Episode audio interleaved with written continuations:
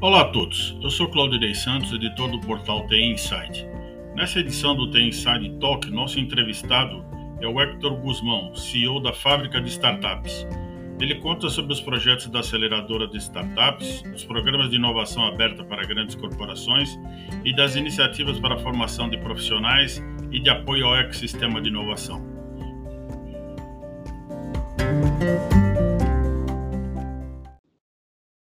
Hector, obrigado por participar aqui do The Inside Talk.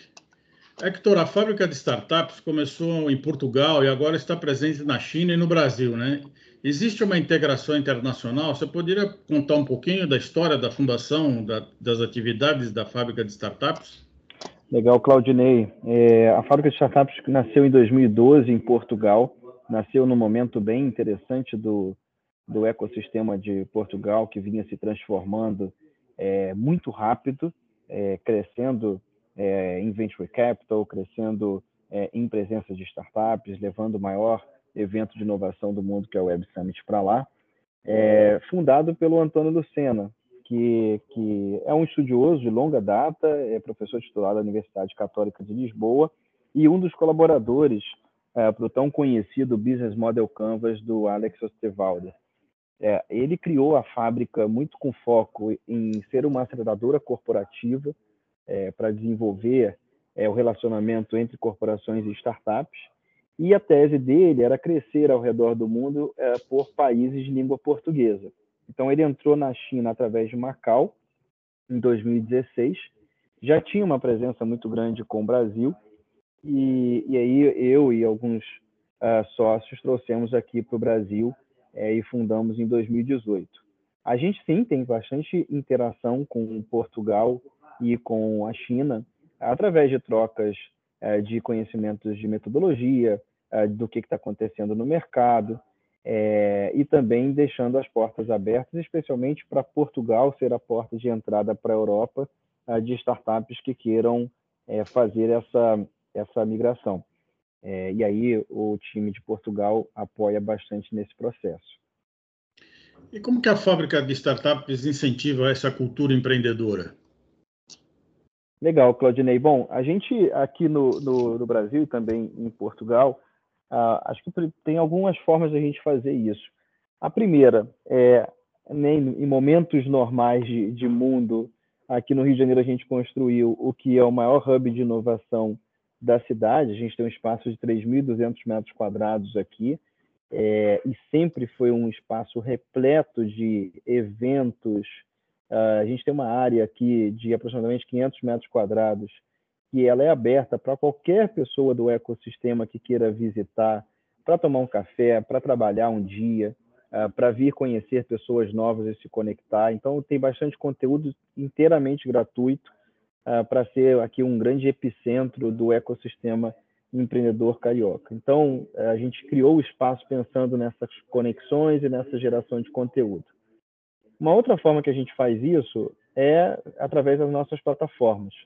Então, a gente tem é, canais é, sociais onde a gente divulga bastante conteúdo é, para potencializar o ecossistema empreendedor, desde glossário de nomenclaturas, muitas das vezes em inglês, partindo de painéis, de debates e de entrevistas com experts de mercado, é, fazendo de novo isso inteiramente gratuito.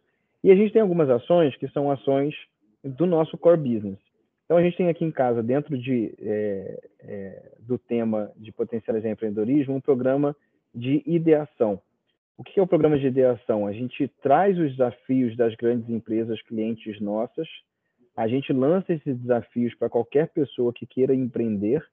A gente seleciona as pessoas dentro do perfil que a nossa metodologia considera é um perfil essencial para criar uma startup e a gente monta esses times. Então a gente ajuda o empreendedor a encontrar um time e esse empreendedor passa por toda a nossa metodologia para ele tirar uma ideia que ele criou para resolver o desafio de uma empresa é, até ele chegar no momento de construção do seu protótipo, depois do protótipo aplicar isso dentro da empresa, depois se financiar e começar a trajetória dele tradicional de uma startup. Então, diria que a gente tem iniciativas uh, nossas para o ecossistema, fomentar esse ecossistema, e a gente tem iniciativas nossas para potencializar realmente as startups que querem relacionar com as nossas corporações. E a gente vai entregar metodologia, mentoria, é, acesso a capital. A gente vai querer sempre que ela faça negócios e cresça é, com esse relacionamento junto das nossas grandes empresas clientes. E como é que é, vocês fazem essa aproximação entre as empresas corporativas e startups, né? Como é que vocês apoiam as empresas nesses programas de inovação aberta? Existem hoje muitas empresas que estão criando departamentos internos, né, para incentivar a inovação, mas algumas é, é, escolhem algumas startups do mercado, faz um programa de, de seleção de startups do mercado para que seja o braço de inovação de uma empresa corporativa, ou seja, ela substitui dentro de uma organização uma área tradicional que sendo uma startup, ela tem muito mais liberdade, ela tem muito mais agilidade, né? Em, em, em criar, em, em, desenvolver novas soluções para aquela empresa, sem estar dentro daquele guarda-chuva de governança, né? Como é que é a experiência de vocês em relação a esse assunto? Legal, Claudinei. Isso aí é exatamente o nosso core business, né? A, a fábrica, a gente estrutura e executa jornadas de inovação para os nossos clientes é, e aí, independentemente do estágio de maturidade que ele tem é, nesse assunto. E aí eu vou te dar alguns exemplos aqui. A gente tem dentro de casa é, três grandes pilares. A gente gera inovação para as corporações num primeiro pilar, que é cultura de inovação, é onde a gente vai ou é, sensibilizar, ou desenvolver, ou colocar na prática é, o tema cultura de inovação, seja no C-level ou seja lá no nível mais operacional da companhia.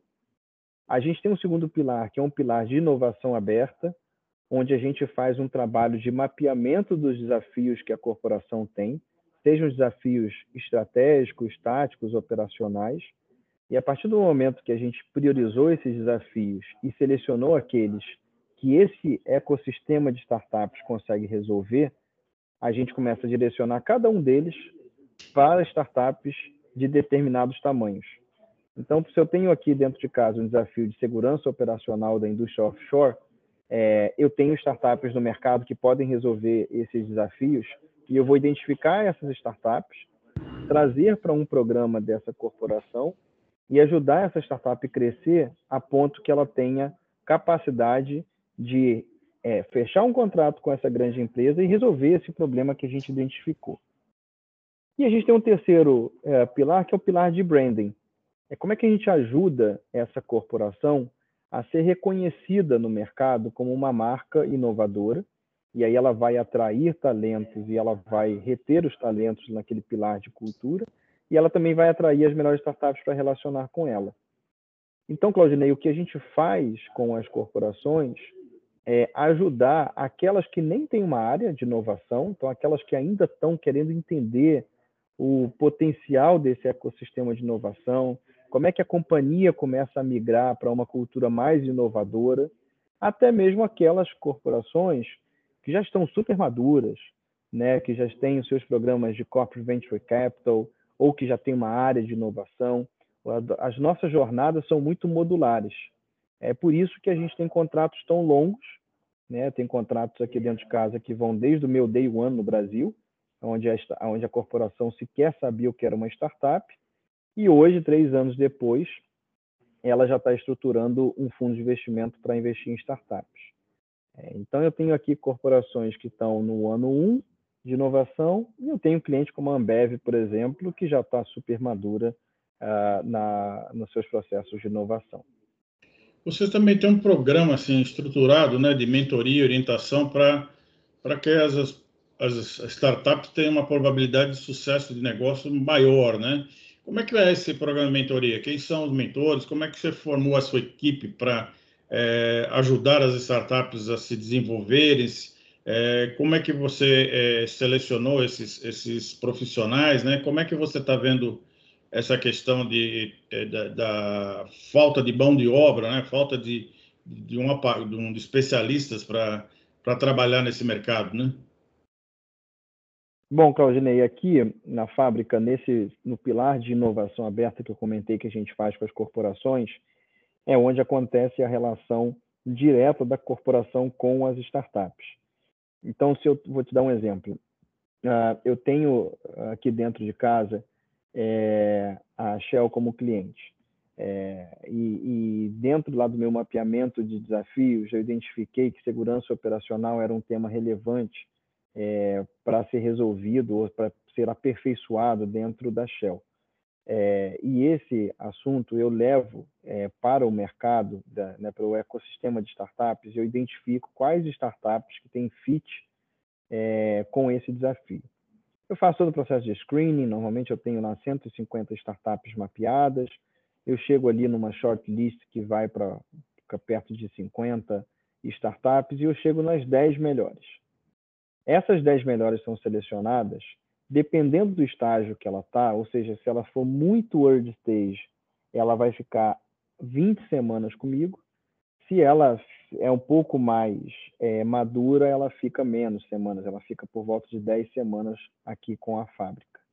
E aí, durante esse tempo, eu entrego para essa startup é, metodologias, então, metodologias que meu time é, trabalha para desenvolver, para que essa startup consiga crescer, seja no quesito do modelo de negócio dela, seja no quesito uh, de produto, no canal de venda ou o que for. Eu entrego para ela é, parceiros estratégicos, desde cloud, uh, financeiro ou qualquer outra parceria que ela precise para crescer. É, eu entrego para ela uh, uma rede é, de mentores, e aí esses mentores eles são da corporação, então eu estruturo ali é, um grupo de mentores da corporação que estejam intrinsecamente ligados aos desafios que a gente mapeou.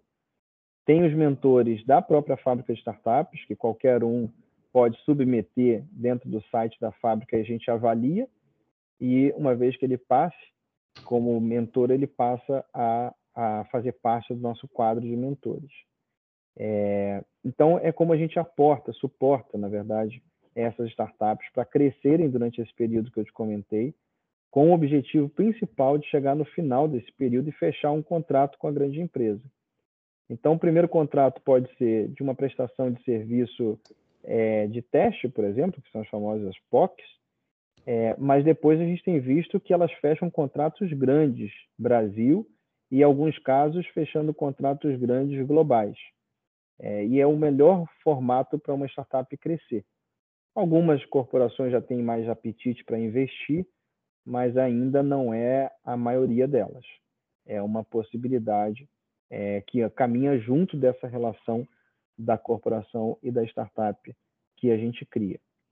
Agora, respondendo a sua pergunta enquanto é, mão de obra, como é que é formado o time, é, de fato, a gente percebe que existe um gap no mercado, primeiro quando a gente está falando daquilo que todo mundo está sofrendo hoje no Brasil, que é mão de obra tecnológica. Isso aqui é uma situação já conhecida, seja com as startups, com as grandes empresas.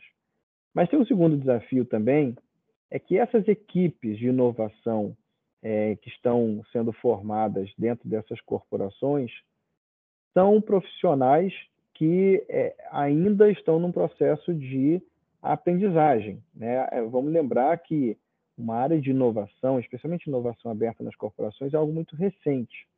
Então, a maioria desses profissionais são profissionais que migraram da área de marketing, por exemplo, da área de estratégia, da área de novos negócios, e que estão numa curva de aprendizado. É, então, a fábrica acaba somando com essas equipes como uma, um braço de inovação muito importante, porque a gente ajuda eles a chegarem no mesmo objetivo que é trazer inovação para a companhia.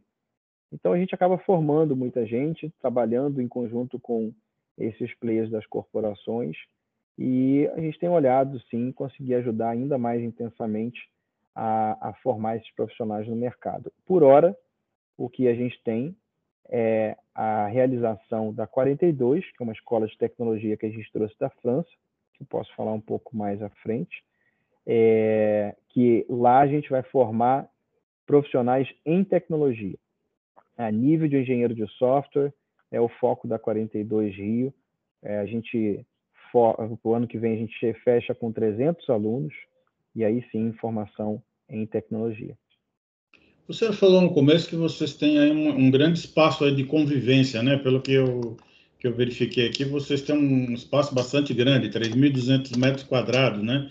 Como é que foi a, a, sua experiência aí da convivência desse, nesse espaço, nesse período da pandemia? Como é que foram as atividades aí dentro da fábrica de startup? Como é que a pandemia afetou a, o trabalho de vocês?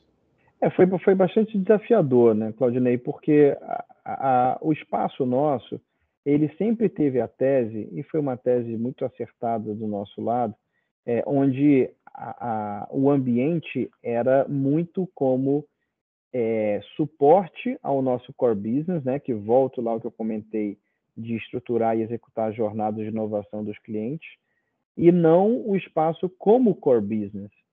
Então, o que eu quero dizer é que com os nossos programas de cultura de inovação, os funcionários das empresas vinham para cá, que é um espaço diferente, que fomenta inovação, que fomenta a conexão. É, no programa de inovação aberta, as startups das corporações ficavam aqui dentro da fábrica. Né? Então, o espaço ele sempre foi muito consequência do que eu faço e nunca foi fim. É, de modo que, quando antes da pandemia, a gente tinha aqui 4 mil pessoas circulando por mês. É, isso era um movimento, muito interessante. Quando a pandemia veio, é claro que a gente perde essa experiência dual, né? essa experiência humana de estar no mesmo ambiente trocando.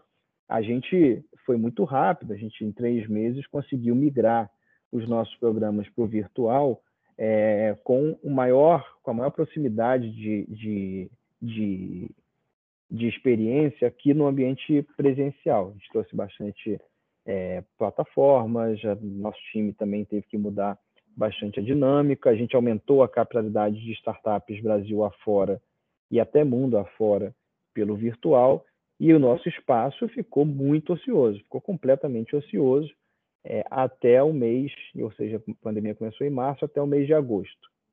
Em agosto, a gente começou a retomar o espaço apenas para os nossos clientes e startups.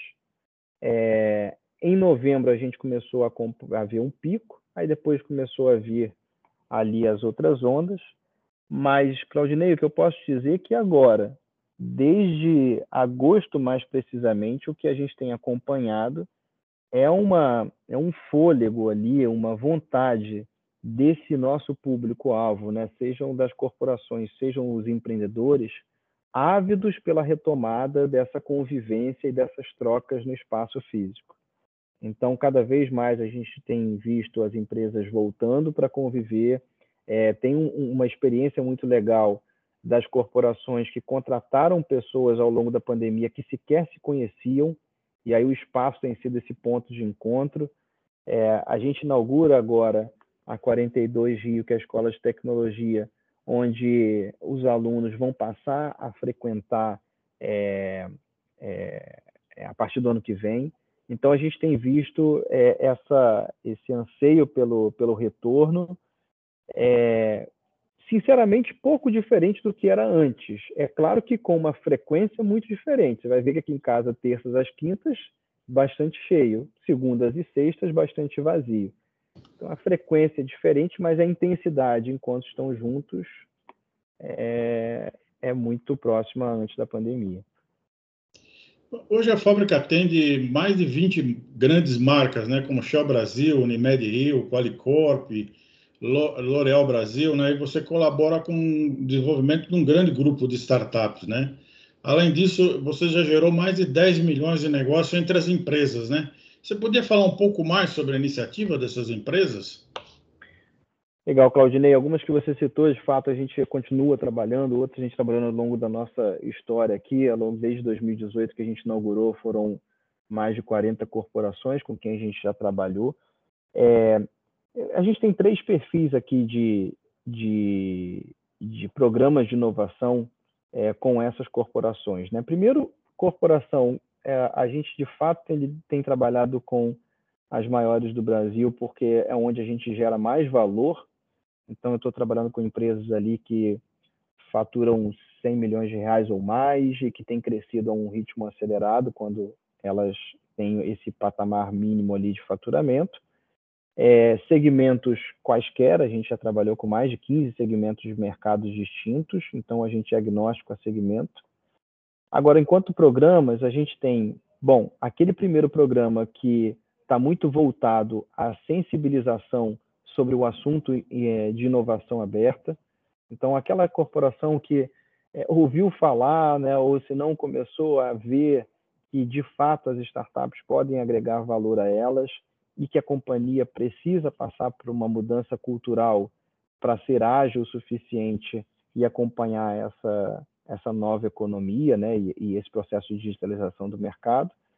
Então, a gente estrutura ali alguns programas de sensibilização. Né? Então, a gente vai trazer algumas startups para é, fazer negócio com essa corporação, nenhum grande negócio, mas é muito uma experimentação. É, a gente vai fazer um programa de cultura para sensibilizar é, especialmente a liderança da companhia.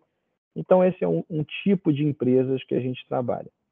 Tem um outro tipo de empresa que já tem um programa de inovação muito estruturado, mas existem alguns gaps que ela precisa preencher ou precisa fortalecer. Então, tem outras empresas que a gente é, vai complementar a jornada deles com um programa é, específico nosso. Por exemplo, a, a corporação quer se engajar com startups globais.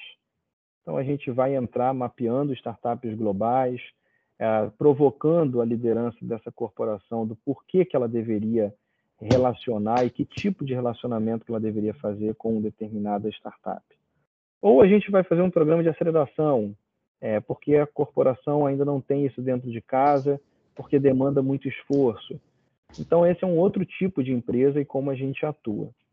E aí tem as corporações, que são os nossos contratos mais longos, é que, de fato, eu estruturo uma jornada muito completa dela. Né? Então, todo o programa de cultura de inovação aberta, o programa de é, inovação aberta com é, os clientes, o programa, a, a, o impacto no branding dela junto do mercado, e eu vou evoluindo isso conforme eu vou avaliando que ela evoluiu na maturidade de inovação.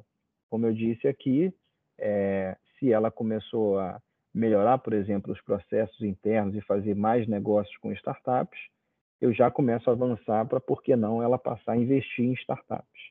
E aí já são contratos mais de longo prazo, como a gente tem visto, como a gente tem feito aqui com a Aliança Sonai, com o Bocom BBM, é, com a própria Shell, que já estão aqui há muito tempo com a fábrica.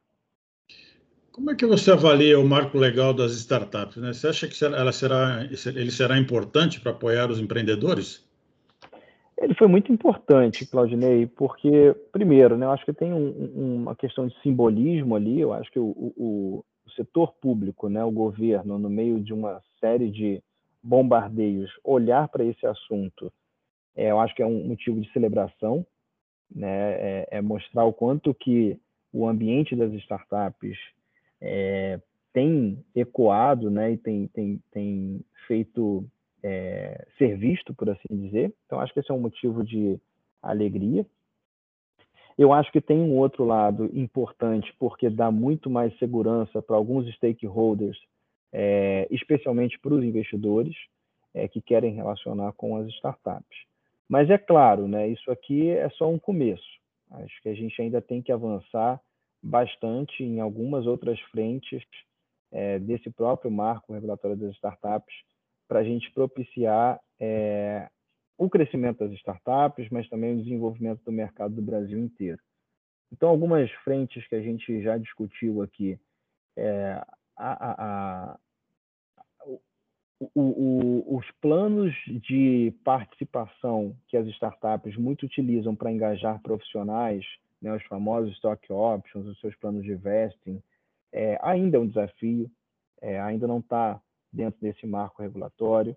É, existe aqui um desafio da gente conseguir fomentar é, para que a, o Brasil é, seja visto mundo afora enquanto um ecossistema de inovação forte. Então, só para te dar um exemplo, Portugal colocou como obrigação de viagens, é, viagens é, oficiais do governo levar startups portuguesas para darem visibilidade mundo afora. É, existe ali um desafio de como que é, o ambiente das startups fala com os, os outros incentivos a P&D e a, a outras leis que fomentam inovação.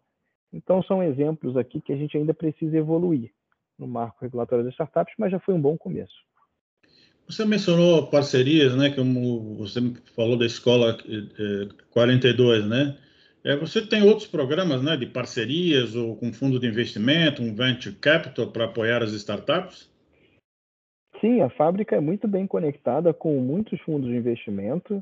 Então, é, a gente tem aqui é, fundos de investimentos que atuam em seed money, em Series A especialmente, em Series B para frente um pouco menos, porque não, não ainda não é um estágio que é, a gente agregue, por assim dizer, tanto valor para essas startups, que aqui as startups já estão crescendo com as próprias pernas, por assim dizer. Mas a gente tem uma rede de investidores é, próximos. As corporações é, nossas é, preenchem essa lacuna também. Né? Então, ela preenche a lacuna uh, de, do capital em si, não necessariamente de investimento, mas quando ela fecha um grande contrato, é, assim como tem algumas que podem ser possíveis investidoras das startups. Então, essas são algumas das parcerias quando a gente fala de investimento. Agora, tem uma série de outras parcerias. Né? Ontem eu estava conversando com um empreendedor que tem uma hard tech, tem uma startup é, de hardware, é, que precisa melhorar o seu produto, é, e a gente estava conectando eles aqui com a COP do Rio de Janeiro, da UFRJ do Rio de Janeiro, que tem é, alguns laboratórios e a expertise em trabalhar com a hard techs. Então, a gente tem parcerias com universidades, com centros de pesquisa, é, com consultores. A gente recentemente assinou é, um contrato de colaboração uh, com um centro de inovação é, da China, de Hong Kong, mas que está presente em Cambridge também, uh, com o, o, governo da Alemanha, com o governo de Israel, onde a gente quer muito trocar é, expertises e também valor que as startups possam se beneficiar para o seu crescimento. Como é que você vê a, sua, a projeção do crescimento de mercado das empresas inovadoras, das startups, né? desse grande afluxo de capital que está procurando projetos interessantes para investir, né? E para finalizar, eu gostaria de saber quais são seus planos de crescimento, né? Quais são as novas iniciativas que você pretende implementar em 2022? Legal, Claudinei. Bom, é, a gente está tá muito animado, né? Em como que o mercado vem é, é, evoluindo, né? Como é que o ecossistema vem evoluindo? Eu acho que a gente tem aí uma tempestade perfeita. É, os empreendedores eles têm ficado cada vez mais maduros, né? Porque o assunto startups tem cada vez ficado mais disseminado. É, tem muito empreendedor já de segunda viagem, por assim dizer, ou seja, ele já criou uma startup de sucesso, já vendeu e agora está criando uma segunda. Então a gente tem bons empreendedores e ao mesmo tempo começou a ter muito capital. Né? E aí capital, seja porque os fundos globais começaram a olhar para o Brasil e ao mesmo tempo você tem um câmbio que favorece muito, e também para o mercado interno, até um certo momento, a gente teve uma taxa de juros muito baixa, o que levava o investidor é, para ser mais propenso a risco. E aí startup é uma boa opção para isso. É, de modo que a gente viu ano passado aproximadamente 3 bilhões de dólares sendo investidos em startups, e esse ano, antes do ano finalizar, a gente já está perto de 7 bilhões de dólares investidos por venture capital em startups. Então, o mercado está muito aquecido. Eu acho que tem alguns alertas também. Né? Eu acho que não é só alegria. Eu acho que tem um primeiro alerta da é, saúde é, ao longo da vida dessas startups, enquanto modelo de negócio. Acho que a gente tem que tomar cuidado para não criar é, um ecossistema que esteja olhando apenas é, rodadas de investimento como é, indicador de sucesso. Acho que a gente tem que estar olhando o resultado da startup, a proposta de valor relevante, né, o quanto que ela consegue é, se, se sustentar, por assim dizer, cada vez com menos investimentos em alguns segmentos, claro, que não precisam ser tão alavancados. Então, acho que esse é um primeiro ponto de alerta. E o segundo, que para a gente continuar crescendo nesse ritmo, a gente vai precisar crescer quase que o dobro desse mesmo ritmo em formação de mão de obra tecnológica. E não, uma startup não cresce se não tiver uma mão de obra tecnológica qualificada. E o Brasil tem um déficit gigantesco e esse talvez seja o maior desafio, é, e aí de projeto de país mesmo. Isso não é só do meu negócio aqui ou do negócio é, do, do cara do outro lado da rua. Então, acho que esses aqui são alguns prós e contras aí, ou prós e desafios, por assim dizer, do momento que a gente está vivendo de ecossistema. Agora, do nosso lado aqui, Claudinei, a gente é, a gente está planejando algumas coisas interessantes para esse mundo voltando ao normal. Bom, é, cada vez mais a gente vem criando novos produtos para acompanhar o nível de maturidade das corporações em inovação. Então, hoje já são mais de 20 aqui no nosso portfólio para estruturar essa jornada de inovação do cliente. A gente construiu a nossa Corporate Venture Building, então a gente passou a, a criar startups com as nossas corporações e a gente está cada vez mais é, aportando nosso conhecimento de criar negócios digitais junto de um time de tecnologia, coisa que a fábrica não tinha antes. Então, a gente está alocando time de tecnologia para criar a solução, né, a plataforma dessa startup que a gente está criando com a corporação e trazendo os bons empreendedores que a gente tem relacionamento para é, trabalhar junto é, dessa corporação na criação dessa startup. A gente também vem evoluindo na nossa plataforma digital, então a gente está caminhando para construir, é, para lançar, na verdade, uma plataforma de gestão da inovação, então ajudar essas corporações a terem a, um local para gerirem os seus programas de inovação, sejam eles com a gente, sejam eles internamente. Então, para onde a fábrica tem ido? É para ser cada vez mais é, o one-stop shop de inovação, ou seja, a gente vai apoiar a corporação diferentes, nas diferentes frentes que ela precisa para se tornar cada vez mais inovadora, com um foco grande em, em tecnologia, né, uma coisa que é, que é diferente do que a gente vinha fazendo antes, a gente não aportava time de tecnologia, know-how de tecnologia, e agora cada vez mais a gente vem fazendo isso. Perfeito. Bom, Hector, eu gostaria de agradecer a sua participação no The Inside Talk e acredito que o, o, o tema ainda tem bastante relevância e esperamos voltar a discutir esse assunto proximamente. Muito obrigado pela sua participação, Hector. Um abraço. Obrigado, Claudinei. Um abraço, pessoal.